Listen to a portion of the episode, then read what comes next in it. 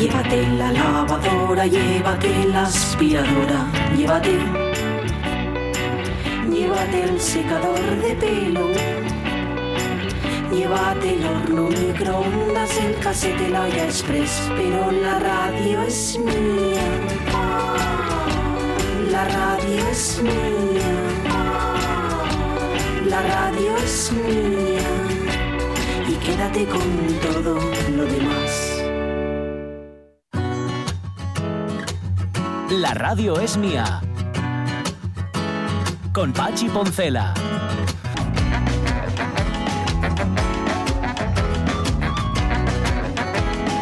Las 12 y cuarto de la mañana, pero quien va a Grandes de Salime puede ir a Texas si quiere. Bueno, ¿eh? ya ¿Eh? ves que por este camino, por esta calella Por marchó esta el calella, Mifiu sí, señor. Texas. Por esta calella, se va esta calella, se va a Texas. ¿Por dónde se va esta calella? A Texas. Sí.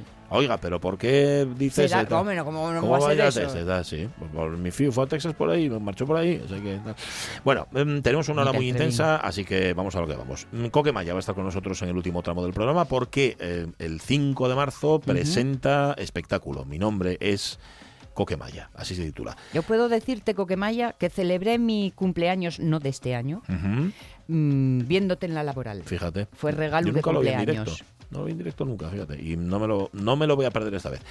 Em, no va a estar Chulo Concepción con nosotros hoy, porque le hemos pedido permiso. Y sí va a estar Edu Andés, y de hecho nos trae actor debajo del brazo, y actor al que él vistió. Y tengo una gana de que nos lea la descripción de la ropa que llevaba Juan Carlos Bellido, el actor, porque me ha hecho muchísima gracia. Pero antes, el profesor.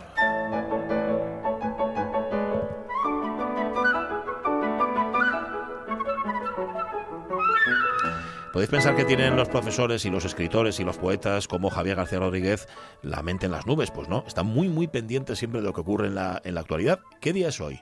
Hoy es día 16. Seis. Vale, pues hace dos días que fue, el Día de los Enamorados. Yes. Pues de amores va precisamente sus flores y escombros de hoy.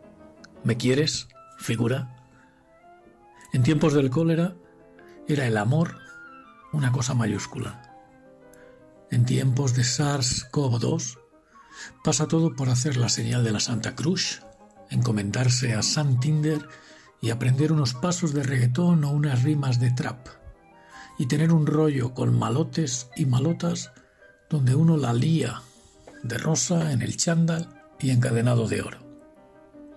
Pienso en estas cosas del amor y sus afueras después de recibir una fotografía que me envía mi amigo Pedro, de una pintada en la pared trasera del Museo Casa de Colón de Valladolid, justo en la que da a la plaza donde se ubica la librería El Árbol de las Letras.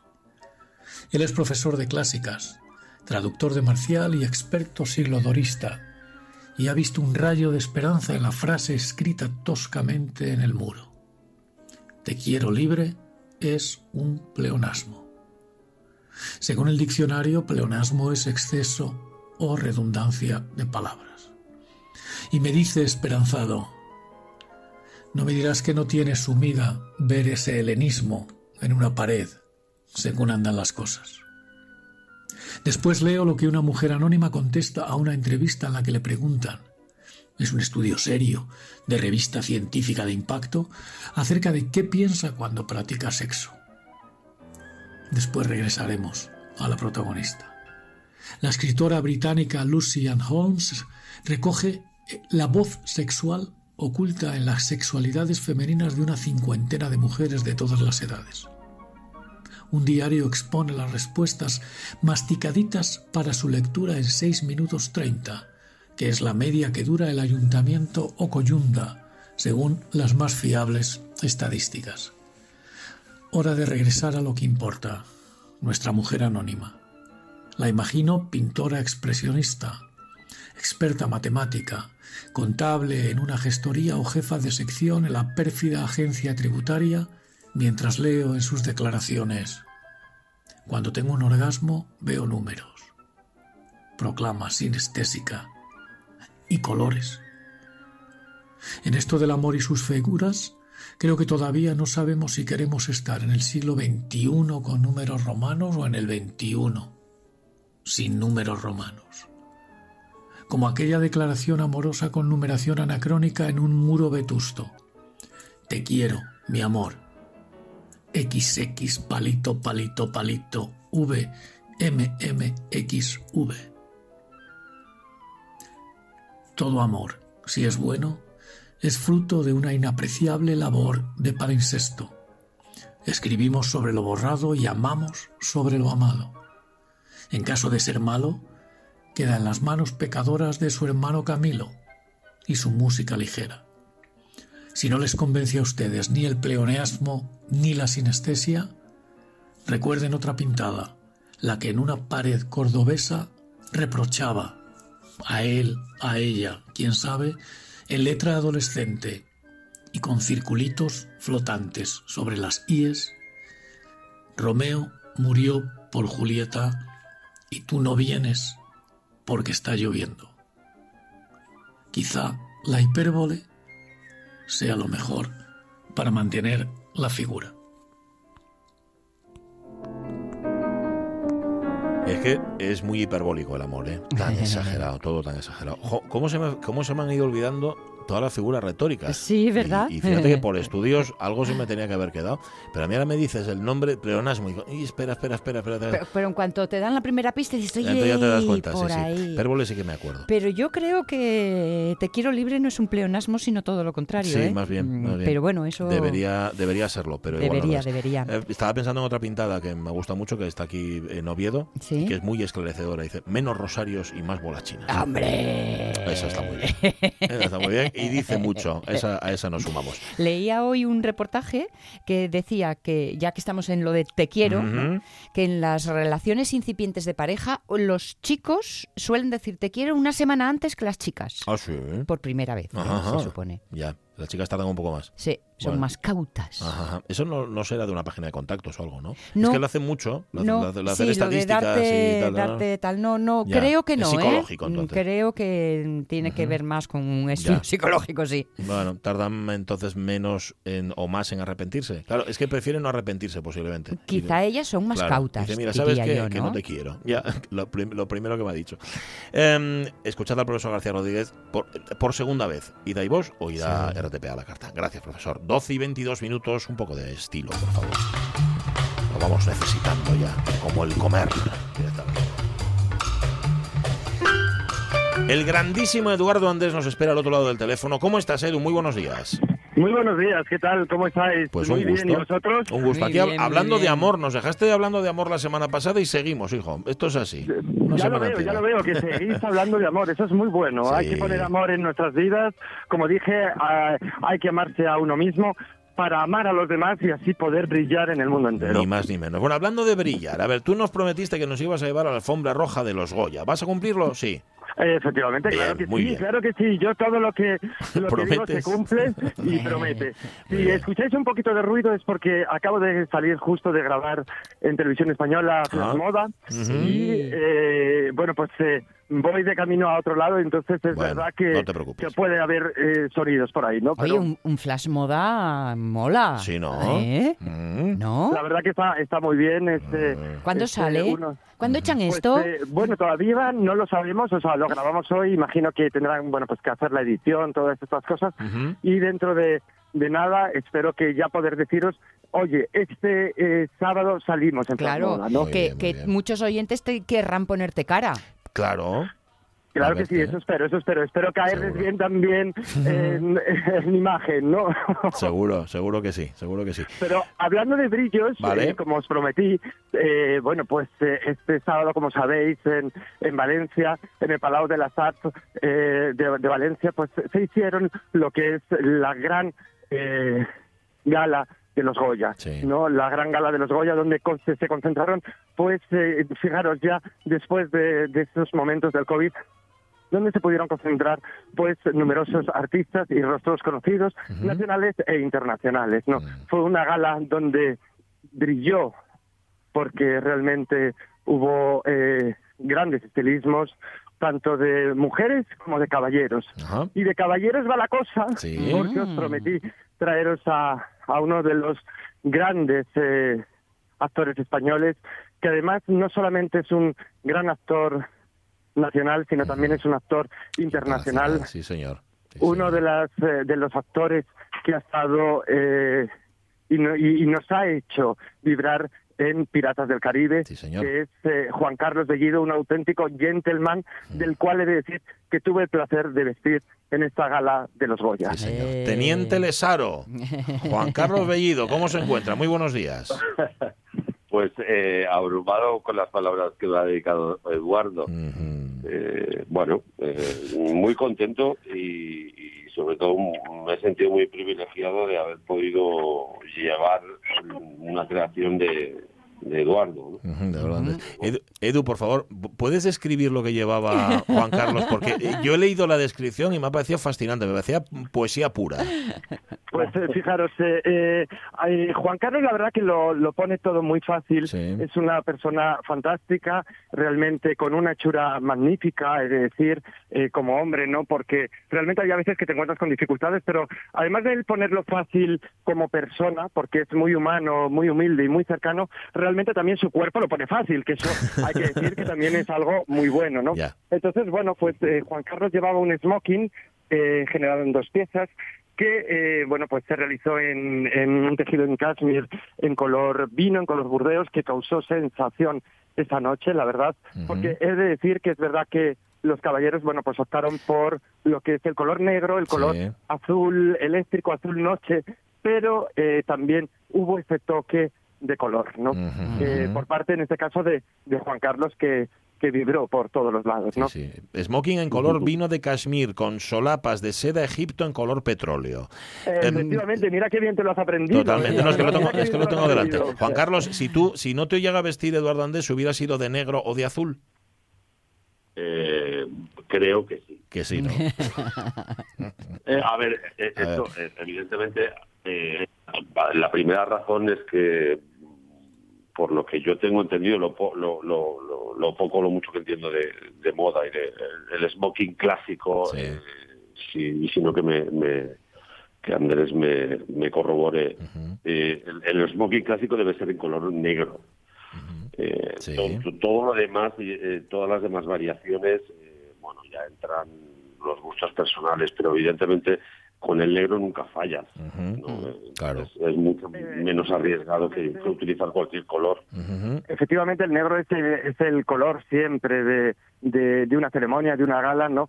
Pero es verdad que yo, pues bueno, pues eh, Juan Carlos y yo nos sentamos en, juntos, estuvimos charlando y dijimos, ¿qué queremos conseguir? Mm. Claro, eso, eh, Entonces, tienes- bueno, tenéis que explicarnos cómo es esto, cómo, Claro, cómo, se, cómo se pacta un look eh, o un outfit, como se dice ahora. Edu, ¿eso cómo se hace? A ver. Pues eh, fijaros, yo en este caso, eh, bueno, pues nos encontramos, nos reunimos eh, eh, Juan Carlos y yo y estuvimos hablando, estuvimos pues comentando qué, qué look nos habían gustado de otras eh, galas anteriores y demás, ¿no? Y luego yo sí que es verdad que le dije, eh, mm, tío, tienes que, que arrasar en esa alfombra, tienes que demostrar lo que eres, que realmente él es que es muy gentleman, realmente, de verdad, o sea, es muy gentleman. Entonces dije, bueno, sí que es verdad que nos podemos ir por el negro, pero yo te veo a ti eh, con un color, Sí. pues con, con, con- con color pasión en ese aspecto, ¿no? ¿Te atreves? Y entonces él se quedó un poco así y dijo, sí, me atrevo. Te me quedaste, atrevo". te quedaste un poco así, confírmanoslo, Juan Carlos. ¿Te quedaste un poco alucinado con lo que te dijo Edu? No, bueno, no, no alucinado, lo que pasa es Sí. que sí que es verdad que... Que- a mí, bueno, la verdad es que eh, es, el, el hecho de tener una entrevista así, el hecho de, de- de- de poder elegir, pactar Mm. eh, y dejarte también aconsejar por alguien que, que sabe Que más sabe, que tú, pues claro. es un placer. Y, y bueno, pues, Y- luego y- es verdad que la, la gala de los Goyas es el sitio perfecto también para, Claro. de alguna manera, para llamar un poco la atención, ¿no? Y digamos, Sí. digamos que todo te cobra otro sentido, ¿no? Llevas lo que llevas como con conocimiento de causa. Sé por qué voy a ser, sé lo que pretendo, sé lo que hago. Hay como otro poderío, ¿no? Sí, exacto, sí. Y eso te lo tiene que dar el diseñador, porque Claro. al fin y al cabo es el que sabe, ¿no? Porque cuando van, cuando que- van horribles, yo no sé qué es lo que pretenden. Bueno, llamar la atención Y- también, ¿no? Y, perdonadme que apunte con el dedo, pero ¿qué me decís de Eduardo Casanova? Ya, bueno. Que sí, que iba de negro, que es lo elegante, y iba de color para llamar la atención, pero no sé si combinó bien todos los elementos. No lo sé. Claro, Bueno, aquí yo creo que, que pasa el- eh, lo que es el, el querer llamar la atención, digamos, por por, por marcar una diferencia y luego poder ir demasiado quizá eh, moderno o demasiado quizá llamativo. Es verdad que para la personalidad que tiene Eduardo en este caso, Sí. es verdad que, que le pega, ¿no? Sí, en ese sentido, porque bueno, yo tengo una propuesta en la cabeza que a ver si el día de mañana se la hago a Eduardo o se la hago a, a- a los Javis, ¿no? En este sentido. Tengo una Ujú. propuesta que el día que la haga yo creo que va a arrasar, ¿no? Pero es verdad que tienes que tener también mucha valentía para poder llevar eso. Y al final hay una cosa que es así. La alfombra roja de los Goya no deja de ser como nuestra tarjeta de visita. El, el que seamos visibles y el decir, señores, estoy aquí, eh, sigo en activo y, y- y mirarme, ¿no? Estoy aquí en este sentido, ¿no? Sí, sí, sí. Y me parece bien que realmente, ya, no, ya nos lo dijo Macarena Gómez, el jugar con, con eso y el sentirse vivo, pues me parece, me parece muy bien, la verdad. Ajá. Eh, Juan Carlos, te notabas muy, muy observado, te, te mi- te miraron mucho. bueno, no, la verdad es que no lo sé. no te Eh, fijaste. Sentirse, sentirse observado, bueno, pues en, en ciertos momentos sí, evidentemente cuando, cuando vas por la alfombra roja o haces el, Sí. el llamado fotocall, evidentemente te sientes observado, mirado y, y fotografiado, ¿no? Y con lupa. Eh, Pero eso es, que eso es el, alimento de un actor, Juan Carlos. que te miren. Mm, Bueno, Mm. ahí podríamos hablar largo y tendido.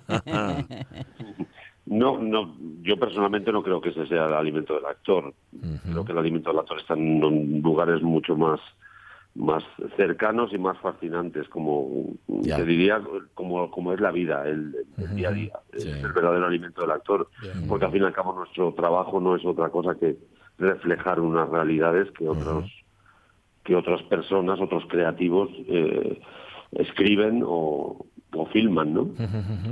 Y Eh, fijaros que yo quiero aprovechar que estamos hablando con, con Juan Carlos eh, y tenemos a, a- a una vamos a un actorazo español como la Copa de un Pino para poder ver eh, cómo él maneja esos personajes que él crea. Yo estoy mm, vamos tengo muchísima intriga por saber cómo creó ese personaje de Piratas del Caribe, por favor. O sea, es decir, te tengo aquí delante, eh, vamos, un actor que ha estado en Hollywood, que, que- que Vamos a ha aprovechar. y hay que aprovechar, por favor. O sea, eh, Juan Carlos, quiero que, que me expliques cómo creas tú tus personajes y lo que disfrutaste con, con ese personaje. A ver, bueno, por lo segundo, como disfrutar como, bueno, pues evidentemente como no se puede disfrutar de una oportunidad así, o sea, eh, un rodaje como, como el de Piratas del Caribe 5, que rodamos en Australia, eso ya, ya es eh, un, un lugar tan recóndito y tan, tan lejano y, ¿no? y tan soñado, Sí. y pues que ya, ya empezado por ahí es un, es un regalo de la vida, ¿no? Haber podido vivir esa experiencia y luego estar rodeado y, y formando parte de un equipo tan tan gigantesco con esa maquinaria tan perfecta a la hora de trabajar con esa profesionalidad mm, con ese respeto No, son son yo, yo realmente la, la experiencia para mí eh, fue esa y yo con lo que siempre siempre he dicho y con lo que me quedo es es eso el, el- el trato tan tan exquisito y tan tan profesional que, que tienen no, no solo con los actores, o sea, con cualquier parte del equipo. Es una forma de trabajar realmente que notas eh, el, el poder económico por un lado, pero también el, el, el poder humano, ¿no? Hay mucha, hay mucha diferencia en la forma de trabajar de, de Estados Unidos a España, Juan Carlos. Eh, mucha, no sabría de- cuantificarlo si es mucho o es poco, pero sí que es verdad que, que hay, supongo que también eso lo dan los, el- los medios económicos de los que uno dispone, eh, pero sí que hay un cierto respeto eh, por el trabajo de todos, ya te digo que no, no, no lo quiero personalizar solo en el mundo de los actores o actrices, eh, sino creo que te- con todas las partes del equipo hay una forma de trato, una forma de, de- de- de- de valorar incluso el trabajo de todos, eh, que quizás es, es un poco diferente al que nos tendríamos que Sí. parecer un poco. Ajá. Además, es verdad que, que tu personaje eh, es un personaje que bueno, necesitó, y bueno, también es verdad que el resto del elenco también lo necesitaba en ese sentido, pero mm, realmente mm, pasaste bastantes horas en, en caracterización, ¿no? En caracterización Sí, para, la- sí, para, sí, para sí. ese momento del personaje, ¿no? Cuéntanos qué tal fue ese personaje y cómo lo creaste, ¿no? ¿Cómo, cómo conseguiste eh, esa esencia? ¿Y, cuánta? ¿Y cuántas horas tienes que pasarte en maquillaje, Juan Carlos? Pues eso eran tres horas y media todos los días. ¡Buah! Madre mía. Tres horas y media de- para ponerlo. Luego, para quitarlo era más rápido, pero también, pues aproximadamente, no sé, 40, 50 minutos de, Ujú. de, De quitarte limpieza. aquello. Desincrustar. Sí, sí. Sí, pero eran tres, eh, hacia mitad de rodaje hacia adelante creo que consiguieron hacerlo en tres horas, pero, Mm, eh, pero al ya, principio- al final también también los maquilladores pues van van cogiéndole el, el truco y, y la rapidez, pero sí, aproximadamente tres horas, con lo cual eh, lo, lo- la- las recogidas, por ejemplo, para empezar a trabajar eh, a primera hora de la mañana, Uf, pues eran tipo a las 3 de la madrugada. Claro, Madre mía. claro. Parecer Madre otro mía. ayuda a ser otro, supongo. claro. Sí, absolutamente, absolutamente. O sea, es decir, eso ya te condiciona. Eh, el, el tener las, las, las manos llenas de, bueno, con un, un- un maquillaje especial de silicona, eh, toda la cara, las, las lentillas, la dentadura, la peluca, el vestuario, o sea, todo eso te condiciona a la hora de, de todo, de- desde caminar a hablar. a- y respecto a lo que me preguntaba Eduardo, ¿cómo se crea un personaje así? Pues el, el primer el primer paso, desde luego, uno de los primeros pasos es eh, ser consciente de eso, ¿no? De, de- de que el maquillaje y el vestuario siempre siempre es una es una ayuda, te condiciona, pero a la vez es una ayuda para la creación de personajes. Y obviamente pues eh, también con, con la con la ayuda y con la connivencia del, del director en este caso de los directores pues es al final pues eh, encontrar encontrar el sitio y encontrar qué es lo que quieren contar con ese personaje.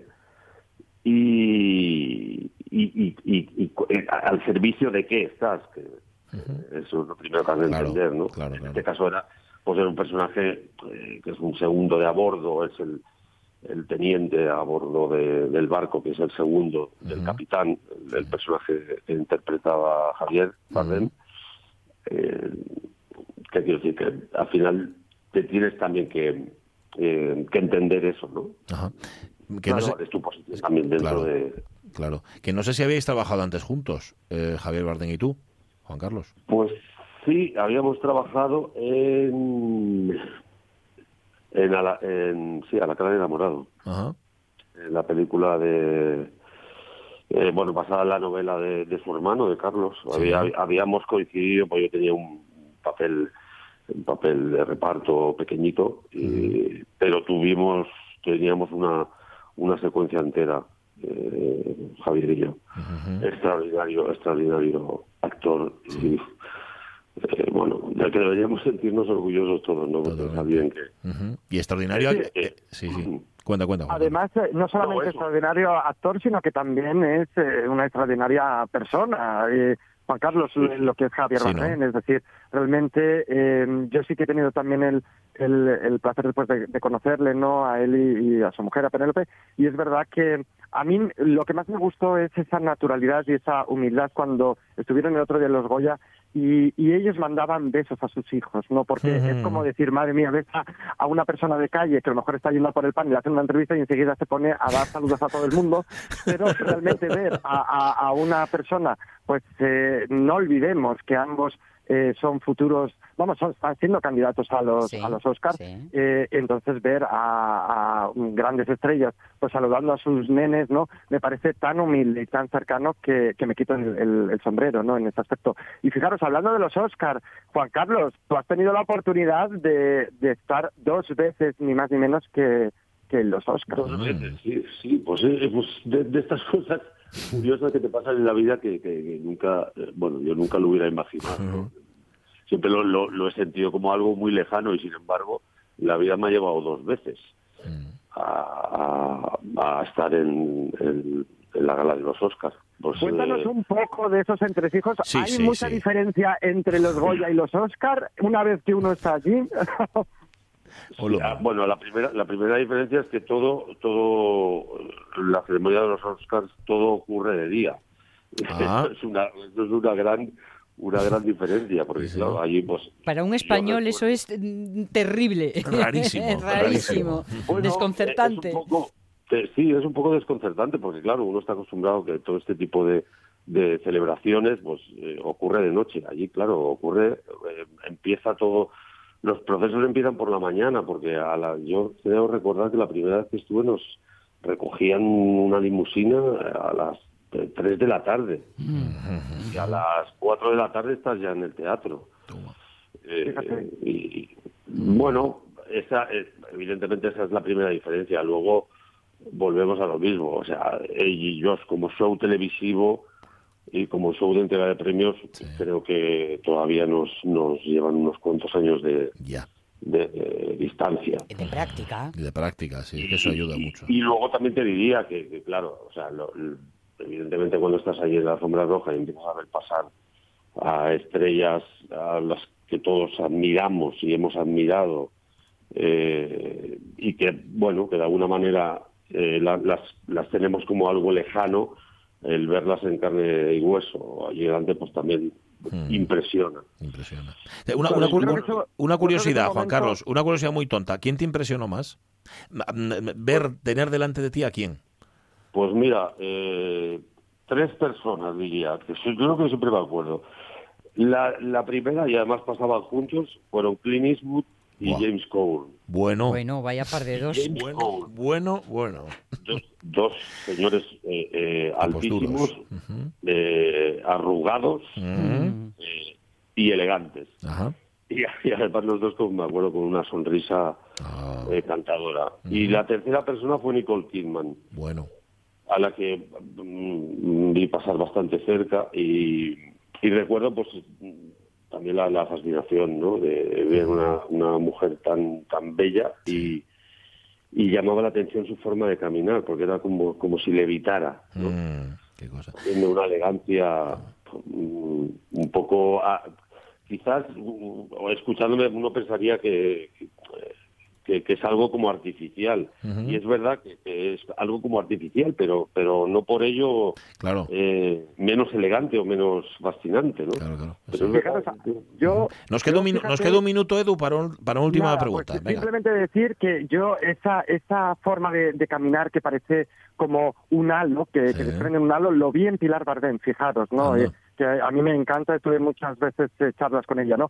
Pero luego comentar simplemente y rápidamente que Juan Carlos Bellido nos va a sorprender mucho en la nueva producción de Bambú Producciones, que es sobre la serie de... Eh, no, no, no, no, No, se puede no, decir, no, vale, no, vale. Ah, calla, calla, calla. Nada, nada, nada, nada, nada. No Ya se está. puede, no se puede, secreto de sumario. Ya está. Pero bueno, pero tú estás, tú, estás contento con el resultado, ¿no, Juan Carlos? Sea lo que sea. Eso es lo Eh, importante. no, to- toda- todavía no todavía no hay resultado estamos- Vale, estáis en ello. Vale, vale. vale, vale. Pero yo os digo que estoy seguro de que, bueno, nos va a sorprender y va a ser, y vamos, nos vamos a, vamos, vamos a estar todos deseando ver, de Eh, eh, verdad. Edu Andés, pareces periodista, de verdad. que- Soy periodista, ¿verdad? Juan Carlos Bellido, un abrazo muy fuerte y muchísimas gracias por, Señor por haber estado con nosotros. Un Muchas placer. gracias a vosotros. Un grandísimo Un placer, abrazo. sí, señor. Chao, chao. Bueno, un abrazo. Adiós, Eduardo. Un abrazo muy grande, Juan Carlos. Chao. Edu, has estado a punto de dar una exclusiva y de darle un disgusto a Juan Carlos, las dos cosas, pero bueno. Una exclusiva, es de decir que, que de verdad que, bueno, pues eh, eh, no, no tenía ni idea que no se podía decir, ¿eh? Menos Bueno, mal bueno. que me paraba a tiempo. menos mal que me Muérdete, paraba a muérdete tiempo. la lengua. Menos mal. Pensaba que sí que, como está en, en- vamos, está en, ya está ejecutándose, pues pensaba que sí que se podía comentar algo, pero bueno, nos va a sorprender. Llegará, llegará. Nos va a sorprender, llegará. Vale. Y mira tú que no hemos tenido ocasión para sacar la lengua viperina, pero bueno, igual mejor. no, pero igual mejor, mejor así, contar cosas buenas, cosas, cosas que Eh, están bien. De mira esta cómo iba, mira aquel cómo fue. Sí, señor. Lo más discutido, lo de, en efecto, lo que habéis hablado de Casanova, eso fue lo más, así, lo más llamativo. Sí. Mm, mm, a ver, igual estaba Ha bien. sido, mm, fijaros Sí. que voy a decir una cosa, ha sido lo más llamativo en cuanto a hombres He de decir también un- una pequeña cosa que a lo mejor mi amiga Macarena se cabrea, la menciono mucho porque la quiero mucho, sí. pero es verdad que esta vez no me sorprendió mm, del todo, la verdad, Ajá. no me sorprendió. Es verdad que hizo eh, tanto ella como como, como su marido hicieron un homenaje a Verónica Forqué. Sí. Eso es lo que con lo que me quedo, porque Sí, señor. realmente ella es así, ella es amor, Macarena es amor. Pero es verdad que no me sorprendió del todo, fijaros, no me sorprendió del todo. He de decir que para mí la gran triunfadora de la noche, y no por ser pelota, pero fue Kate Blanch, que la verdad Buah. que Estuvo yo muy bien, te, sí. te digo que cuando salió ella, yo dije, parece que lleva un Eduardo Andés. Ah. Os lo digo de. De lo impresionante que estaba. A mí, ¿sabes quién me gustó mucho, mucho? Nora Navas. Ujú. Nora Navas también, sí, sí, sí, efectivamente ella es más obvia, más sencilla en ese aspecto, pero sí, sí, iba también, iba también eh, espectacular. Bueno, la ya, verdad ya, que, a ver, ya está. eh, Que si os dejo, mira, si os dejo a vosotros dos, si os dejo a no, vosotros dos, guardad algo para la semana que en viene. Eh, es verdad, he, de decir que Milena Smith también iba espectacular. Vale, va, ya lo habláis el, el miércoles. Un abrazo fuerte, Eduardo Andés. Un abrazo Muchísimas gracias. grande. Como siempre. besito, chao, chao. Como Un siempre. beso, hasta luego. Es que no sé si habéis visto la película esta de Piratas del Caribe, en concreto en la que sale Bellido, y es que lleva un, un- una cantidad de pote, o sea, lleva Claro. maquillaje encima, bueno, lleva, lleva careta, Claro, prácticamente. claro. Claro, llevar eso encima ayuda, pero lo difícil que tiene que ser Quita también moverse pone. con eso. sí, Claro, quita claro. y pone. La una menos cuarto de la tarde. Cada vez que escucho esta canción que viene ahora, vuelvo a tener 20 años. Me encantaba esperarte al final del andén. Me encantaba mirarte bajando del tren. Me encantaba verte correr hacia mí. Me encantaba esconderme y hacerte sufrir. Me encantaba salir en cualquier dirección. Descubrir la ciudad, descubrirnos los dos. Me encantaba ser como humo en el aire, perdidos, perdidos. Y eso que desde que yo tuve 20 años ya pasaron 32, que es un montón y se me podía haber olvidado. Olvidarte no, pero que tienes una cosa ahí dentro que alguien hace una canción que lo cuenta. Sí. Y eso es una cosa estupenda. Coque Maya, ¿cómo estás? Buenos días. Hola, buenos días, ¿qué tal? Bueno, ¿Qué tal? ¿Qué eh, tal, eh, Coque? en- escuchando canciones tuyas que uno siente como que son de uno. Eso es- yo creo que es el mejor piropo que se le puede decir a una persona que escribe canciones, ¿no? Pues sí, sí, sí, es un piropo maravilloso. Pues nada. Nunca sobran los piropos. ¿Verdad que no? más, pues, Se agradece. Yo estaba pensando en Coque, que venimos de hablar de estilismos, y acordándome de su americana Salomé, ¿eh? en este concierto que, que- que le vi en Laboral, y me preguntaba, Coque, si cuidas mucho eso, si es parte de lo que en lo que uno piensa, o para un músico y un creador es de, bueno, va, eh, Lo que sea, que me- tú me, me- digas. me pongo cualquier cosa. ¿no? Pero yo, americana Salomé. Sí, Mm. con flecos. Que que- Ah, se llama- ah, ¿Se llaman así? vale, vale. No, Ah, la llamo Salomé, yo. la cantante. Sí, Ah, sí. Vale, vale. Americana Ah, Salomé. que era muy Salomé, ¿no? Era Salomé Bueno, no era una americana, ¿eh? era una camisa. Era una camisa. Vale, Pues imagínate lo cuido que... que, no te que ni me acuerdo. Absurda. Eh, no, sí, sí, a mí me, me parece que el escenario es un sitio sagrado. Mm. Una vez que uno pasa, atraviesa el espejo como Alicia, Ah. no puede, no puede ni comportarse, ni sentir, ni, ni, ni vestirse como, como uno lo hace en la calle, porque el escenario para eso es muy cruel y enseguida mm, cuando alguien que se sube al escenario no se sube con actitud en todos los sentidos Sí. del escenario, el escenario lo reconoce, lo señala y lo expulsa de ahí, ¿no? Y se convierte en alguien que se ha colado, ¿no? En un escenario, ¿no? Se nota mucho cuando alguien sale a cantar eh, sabiendo lo que hace y cuando alguien sale a cantar como un aficionado, ¿no? Y entonces eso, el escenario es muy cruel. Mm. Entonces creo que uno tiene que subirse al escenario con actitud de escenario en todos los sentidos y fundamentalmente, vamos, no fundamentalmente, pero uno muy importante es la ropa, claro que sí. Vale. Te vas a subir al del Centro Niemeyer el sábado 5 de marzo para presentar, además va a ser el, el primer, el- la primera cita, el primer bolo de Mi Nombre es Coquemaya, pero no, no claro, es que podrías haberte limitado a hacer una- un repaso a tu repertorio, que es inmenso a estas alturas, pero lo que vas a hacer es otra cosa, es un espectáculo, es decir, vas a cantar y vas a actuar, ¿cómo, cómo va a ser, Coque? Bueno, yo he encontrado hace poco la definición del formato perfecta, que es Mm. una autobiografía eh, hay gente que la escribe y la publica en forma de libro, pues Mm. yo lo he convertido Está en un espectáculo, ¿no? Mm. Es una autobiografía escenificada y, y musicalizada, por supuesto, porque hay canciones. Eh, en vez de contarlo de forma literaria, pues lo voy a contar de forma teatral. Eh, yo además, bueno, pues eh, tengo ahí un- una parte de, de mi espíritu de artista, es, eh, es de actor, entonces sí, eso me permite hacerlo de una forma un poco eh, ficcionada, ¿no? Y no, no simplemente contar. Hay otros compañeros que están haciendo este formato parecido. Iván Ferreiro lo hizo el Sí. año pasado, hace un par de años. Los Secretos creo que lo van a hacer ahora. Pero eh, son músicos maravillosos y compañeros a los que quiero muchísimo, pero que no sienten esa vena actoral dentro, ¿no? Entonces yo me imagino que ellos lo harán de una forma más narrativa, sin más, ¿no? Ellos contarán anécdotas como cuando habla un cantante entre canción y canción. Bueno, a mí- yo pues puedo permitirme el hacerlo de una manera más cómica, más más ficcionada, ¿no? Más escenificada, ¿no? Y eso lo hace, bueno, pues para mí más interesante. Que a mí siempre me ha dado esa impresión de Coquemaya. Bueno, después de, de- de haberlo admirado tanto en Todos Mentira, que es una de esas películas generacionales que Sí. los de nuestra quinta vimos y además también nos sentimos súper identificados, que eras un poco rollo Baron Asler. O sea, que tenías tu parte de, de cantante, pero tu parte de histrión, tu parte de actor, que no sé si en algún momento te planteaste eh, el dedicarte a una cosa o a la otra. Bueno, yo uh, jamás me planteé eh, dejar la música, o sea, esa disyuntiva nunca la tuve. Lo que tuve en un momento es la necesidad y, y como el ansia, digamos, y la ambición de dedicarme de forma muy, muy seria y muy activa al cine. Hasta que me di cuenta que ponerle toda la energía a dos cosas mm, es, es prácticamente imposible. Mm. creo que para, para realmente que tu trabajo, tu obra sea absolutamente creíble, tienes que dedicarle la vida entera o a una o a otra. Y yo elegí la música. Y claro, eso se empezó a notar en el cine, ¿no? Yo me concentré totalmente en mis discos, en mis canciones y sobre todo en, en mis conciertos, que es lo que a mí me hace feliz. Y mm, pues claro, empecé a rechazar proyectos de cine y eso se nota, ¿no?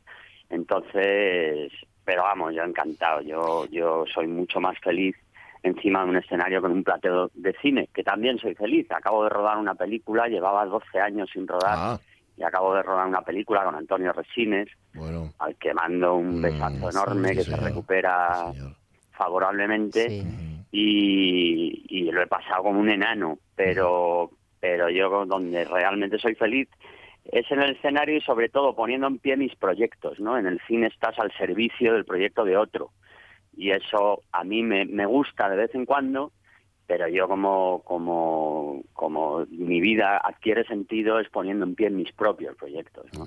En todo caso, interpretar es Sí. interpretar. Claro.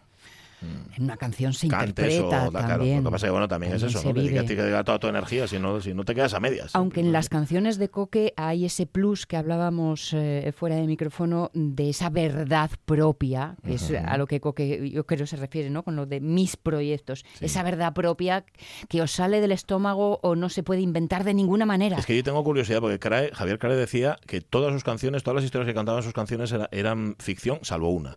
Claro, nunca decía qué canción era y así te quedabas con la duda. En tu caso, ¿cuánto hay de Coquemaya en las canciones de Coquemaya? Pues hay mucho, pero pero eh, yo creo a mí la ficción que me interesa, el arte que me interesa eh, no es nada realista. Yo cuando las películas, las novelas eh, que, que rozan casi lo documental me interesan mucho menos como espectador, como artista, ¿no?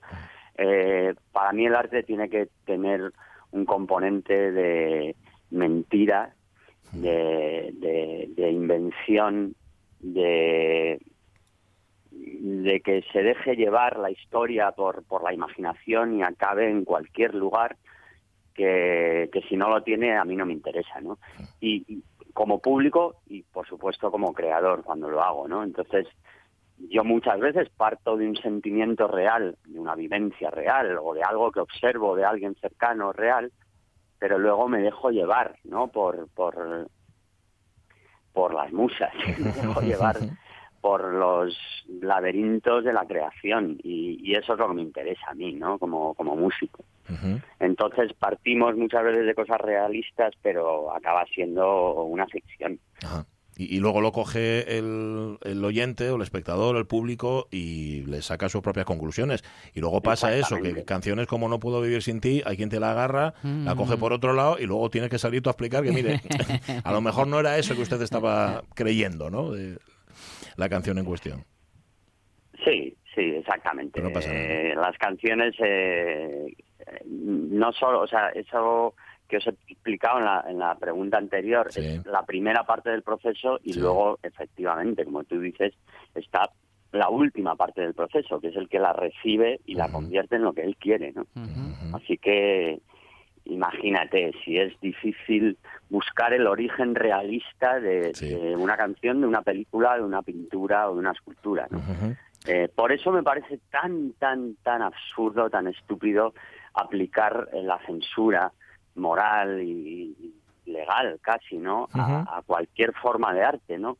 Porque no podemos aplicar las normas que aplicamos a la realidad, no la podemos aplicar a la fantasía, ¿no? Es, es inútil, es como intentar darle forma al agua, ¿no? Es- no tiene ningún sentido. O como, o como censurar a alguien por haber soñado una cosa determinada, ¿no? Mm, No, usted no puede soñar esto. ¿Cómo, cómo lo, lo- cómo lo, ¿Cómo lo hago? Qué yo? buena ¿no? forma ¿Cómo de expresarlo eso. Me ha gustado Sí, mucho sí, esa sí, forma. Que por cierto, el nombre de, de la confesión musical es mi, mi nombre es Coquemaya. Y yo me acordé, cuando vi lo de mi nombre es Coquemaya, de un documental con el que estuve dando la, la paliza aquí durante meses, que fue mi, eh, mi nombre no es Rubén Blades, que no sé si lo has visto, Coque, el, el documental de... No lo he visto, mira que soy fan de, de Rubén pues te va- y te no va encontrado ni el entusiasmar. momento ni la plataforma, no sé dónde está. Es que está, ¿Dónde está en? HBO. Este, lo, ¿En lo HBO? tienes en HBO, Ah, sí, sí, sí. maravilla, pues es que te va a entusiasmar, ya, nos contarás. Sí, sí, sí. ve- es que lo vas a ver y luego de verlo, cuando hayas acabado, lo vas a ver otra vez. Eso eh, garantizado. Pues seguro. Yo pensaba un poco en, claro, mi nombre es Coquemaya, es como decir, soy el que soy y he llegado hasta aquí y ahora me doy cuenta de que soy Coquemaya. Igual me estoy poniendo muy, muy profundo cuando veas que eso, párame. Pero claro, era el momento de hacer este espectáculo porque te reconoces a ti mismo. Bueno, no, yo creo que ese, ese momento nunca va a llegar. Ah, Cada vez yo creo que se complica más, ¿no? Mm. Cada vez se complica más eh, el, el encontrar a Coquemaya, ¿no? Yo creo que eso es una batalla perdida para todos, además. Yo creo que lo que hacemos es el viaje de, de intentar encontrarlo, encontrarnos a nosotros mismos, pero nosotros mismos vamos muy por delante y somos muy esquivos. Pero, eh, bueno, por una suma de, de razones es por lo que hemos puesto en pie este espectáculo, ¿no? Para empezar, el disco que estamos presentando, que es una autobiografía, La Astronauta Gigante, la estrata gigante. es el sí. disco que hemos publicado hace poco y, y que da que es la excusa para salir de gira no deja de ser una autobiografía discográfica entonces bueno creo que era el formato perfecto para presentarlo pues hacer una autobiografía teatral no y, y aparte bueno pues es lo que yo digo siempre al, al- al empezar los conciertos y, y aparte es un título que se le ocurrió a Macarena mi mujer de Asturias por cierto Sí, asturiana la conocemos. Y- la conocemos y, en esta casa. y que me ha ayudado con, con varias con varias cosas del, del texto del espectáculo y entre otras el título se le ocurrió a ella. Iremos a verlo el 5 de marzo, que es la primera, por cierto, ¿eh? la primera de las actuaciones. Se presenta ahí en el, en el Niemeyer y luego se va por otras 10 ciudades. Cuidado, ¿eh? ciudades elegidas y además también en escenarios elegidos. Eh, Coquemaya, no sabes el placer que es poder charlar contigo, lo que llevábamos mm, esperando Sí. poder hacerlo, así que nada, nos hemos dado el gustazo. Lo bueno también se hace llega. espera, se hace espera. Coque, un abrazo muy fuerte. Cuídate. muy bien muchas gracias Un placer. abrazote, un abrazo para chao, vosotros chao. chao